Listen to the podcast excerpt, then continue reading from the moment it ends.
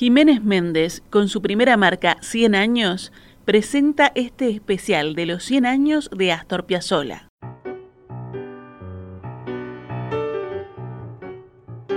Astor Piazzolla 100 años. Eduardo Rivero. Buenas noches. Antes que nada, muchas gracias a Fernando por invitarme a participar nada más ni nada menos que de un programa especial sobre Astor Piazzolla.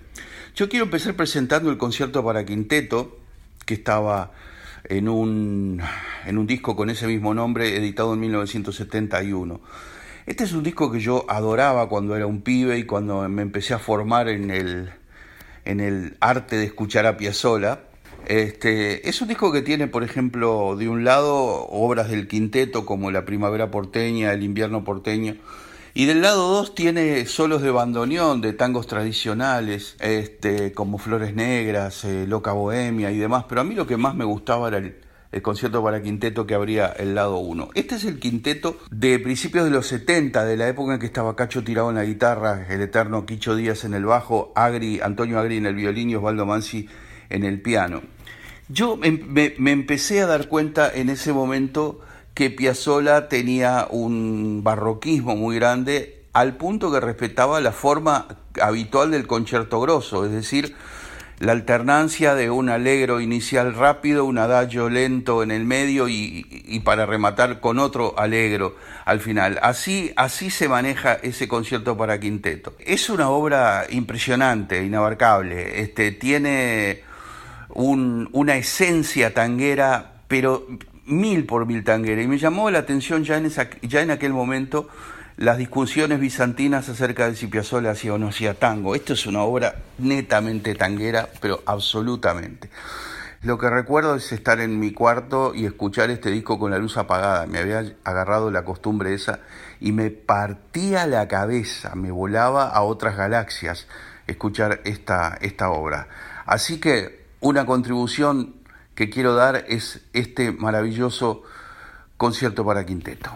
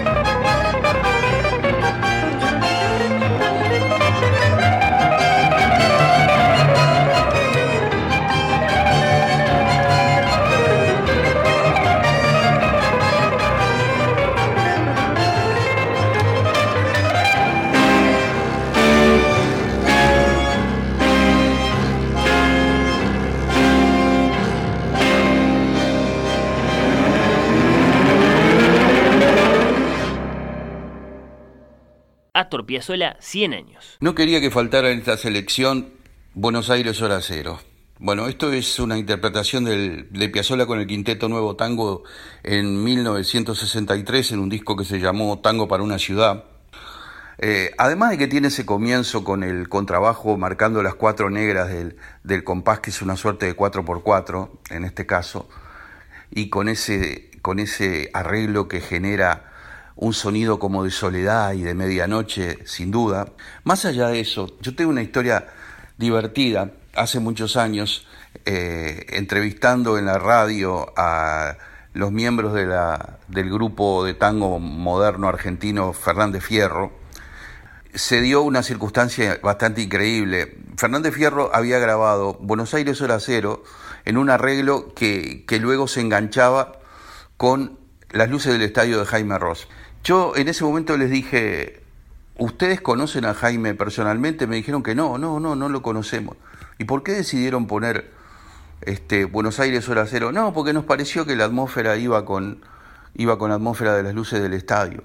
Y le digo, ustedes lo que no saben es que Buenos Aires Hora Cero es el tango preferido de Jaime Ross de toda la obra de Piazzolla. Esto yo lo sé desde que era un pibe y tocaba con Jaime en el mismo grupo, ¿no?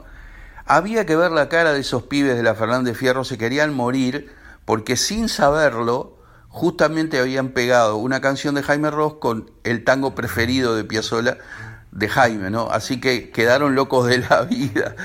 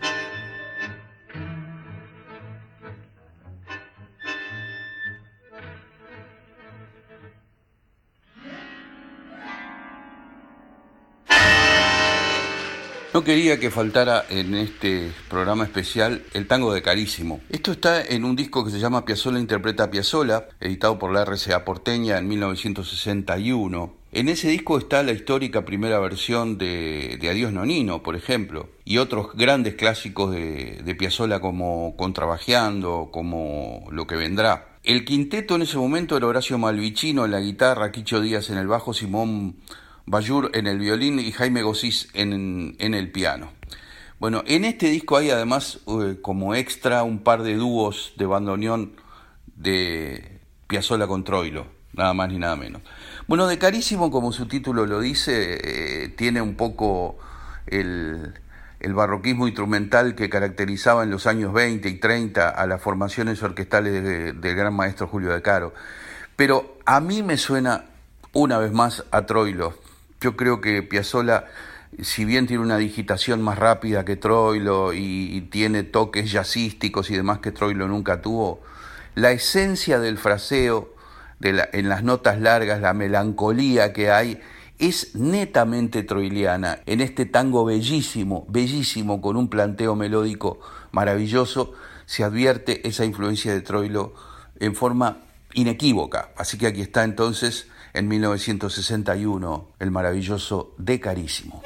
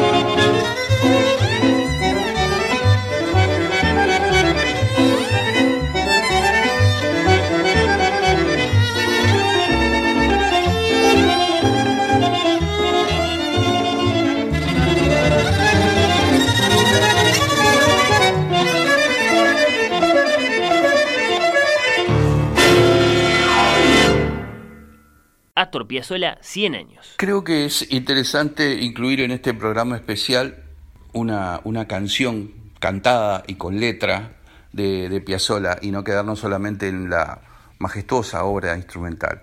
Y yo elegí Balada para mi muerte. Bueno, eh, esto lo canta Amelita Baltar, que había empezado con el dúo de autores Piazzolla y Ferrer en la Ópera María de Buenos Aires allá por el año 68. En el 70 se dio un boom con la canción Balada para un Loco. Entonces eh, decidieron hacer un disco entero con Amelita Baltar cantando la obra de Piazzolla y Ferrer, un disco que lo sacó CBS Columbia. Yo le conté, porque tuve la oportunidad de entrevistar a Horacio Ferrer en la librería Más Puro Verso, ahí en Callejón Sarandí, y bueno, fue una ocasión genial, el tipo me trató divinamente y charlamos hasta por los codos de, su obra junto a Piazzolla, entre muchas otras cosas. Y yo le contaba a Ferrer que yo cuando era un pibe desayunaba, almorzaba y merendaba y cenaba con este disco de Amelita Baltar cantando Piazzolla y Ferrer. Ese disco que tiene una sucesión de preludios y baladas y un único tema que no se llama ni preludio ni balada, que es el balsecito chiquilín de Bachín. Y eh, una de las baladas es Balada para mi muerte, y yo le dije a Ferrer que a mí me, me resultaba su letra preferida, es una magia esa letra. Yo creo que uno relativiza con los años las letras de Ferrer, que eran un poco sacadas, un poco sobrecargadas de más, de imágenes, y tenía como una, como una poesía enloquecida Ferrer, ¿verdad? Pasada de rosca un poquito. Pero Balada para mi muerte me sigue pareciendo una letra maravillosa, ¿no? Con eso de ese principio, moriré en Buenos Aires, será de madrugada, guardaré mansamente las cosas de vivir. Y yo le dije, Horacio, ¿usted piensa que va a morir en Buenos Aires? Me dice, es posible que yo muera en Buenos Aires, pero seguramente siempre habré nacido en Montevideo. Así que terminamos así prácticamente esa entrevista.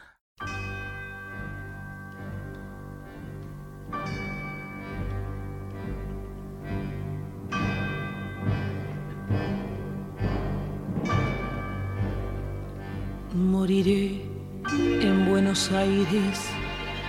Será de madrugada, guardaré mansamente las cosas de vivir, mi pequeña poesía de adioses y de balas, mi tabaco, mi tango, mi puñado de spleen, los hombros de abrigo toda el alba, mi penúltimo whisky quedará sin beber. Llegará tangamente mi muerte enamorada. Yo estaré muerta en punto cuando sean las seis. Que Dios me deja de soñar. A mi olvido iré por Santa Fe. Sé que en nuestra esquina vos ya estás. Todo de tristeza hasta los pies. Abrázame fuerte que por dentro oigo muertes, viejas muertes, agrediendo lo que amé. Alma mía, vamos yendo, llega el día, no llores.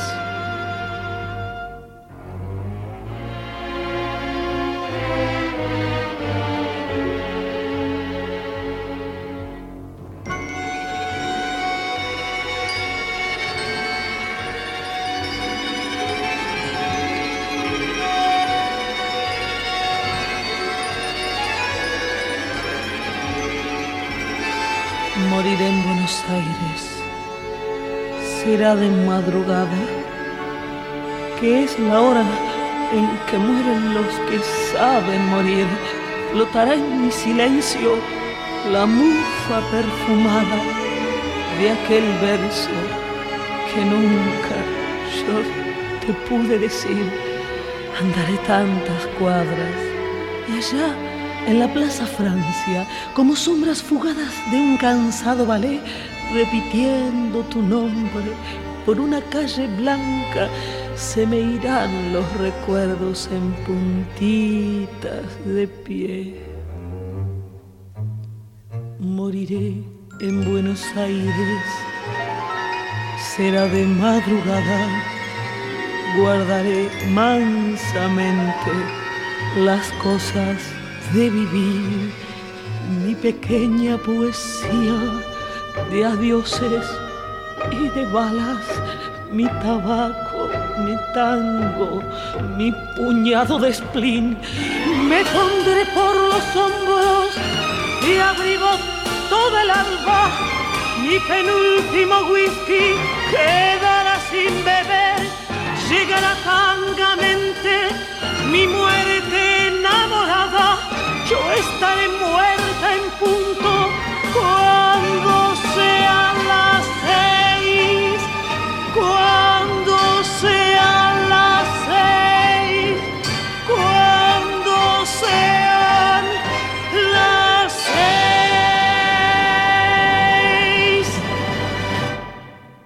Astor Piazzolla, 100 años. Eduardo Rivero. Quiero incluir el tango Caliente, que cuando yo, la única vez que, vi tocar al quinteto de Piazzolla en el teatro El Galpón, allá por 1978-79 como mucho, eh, el quinteto en ese momento integrado por Agri en el violín, Quicho Díaz en el bajo, Jorge López Ruiz en la guitarra, estaba también Osvaldo Tarantino en el piano. Empezaron ese show justamente con el tango caliente, que es una maravilla y que tiene una belleza melódica y una intensidad en el arreglo que está impresionante. Mi recuerdo de, ese, de esa actuación del quinteto en el Teatro Galpón es el recuerdo de un tiempo en el que yo era discotecario en Radio Sarandí y un día el periodista Never Araujo me dijo, mira, mañana viene a en vivo y en directo Piazzola y yo no estoy muy en el tema musical, ¿vos te animás a ayudarme a entrevistarlo? Y yo que era el pibe de la discoteca y tenía en ese momento,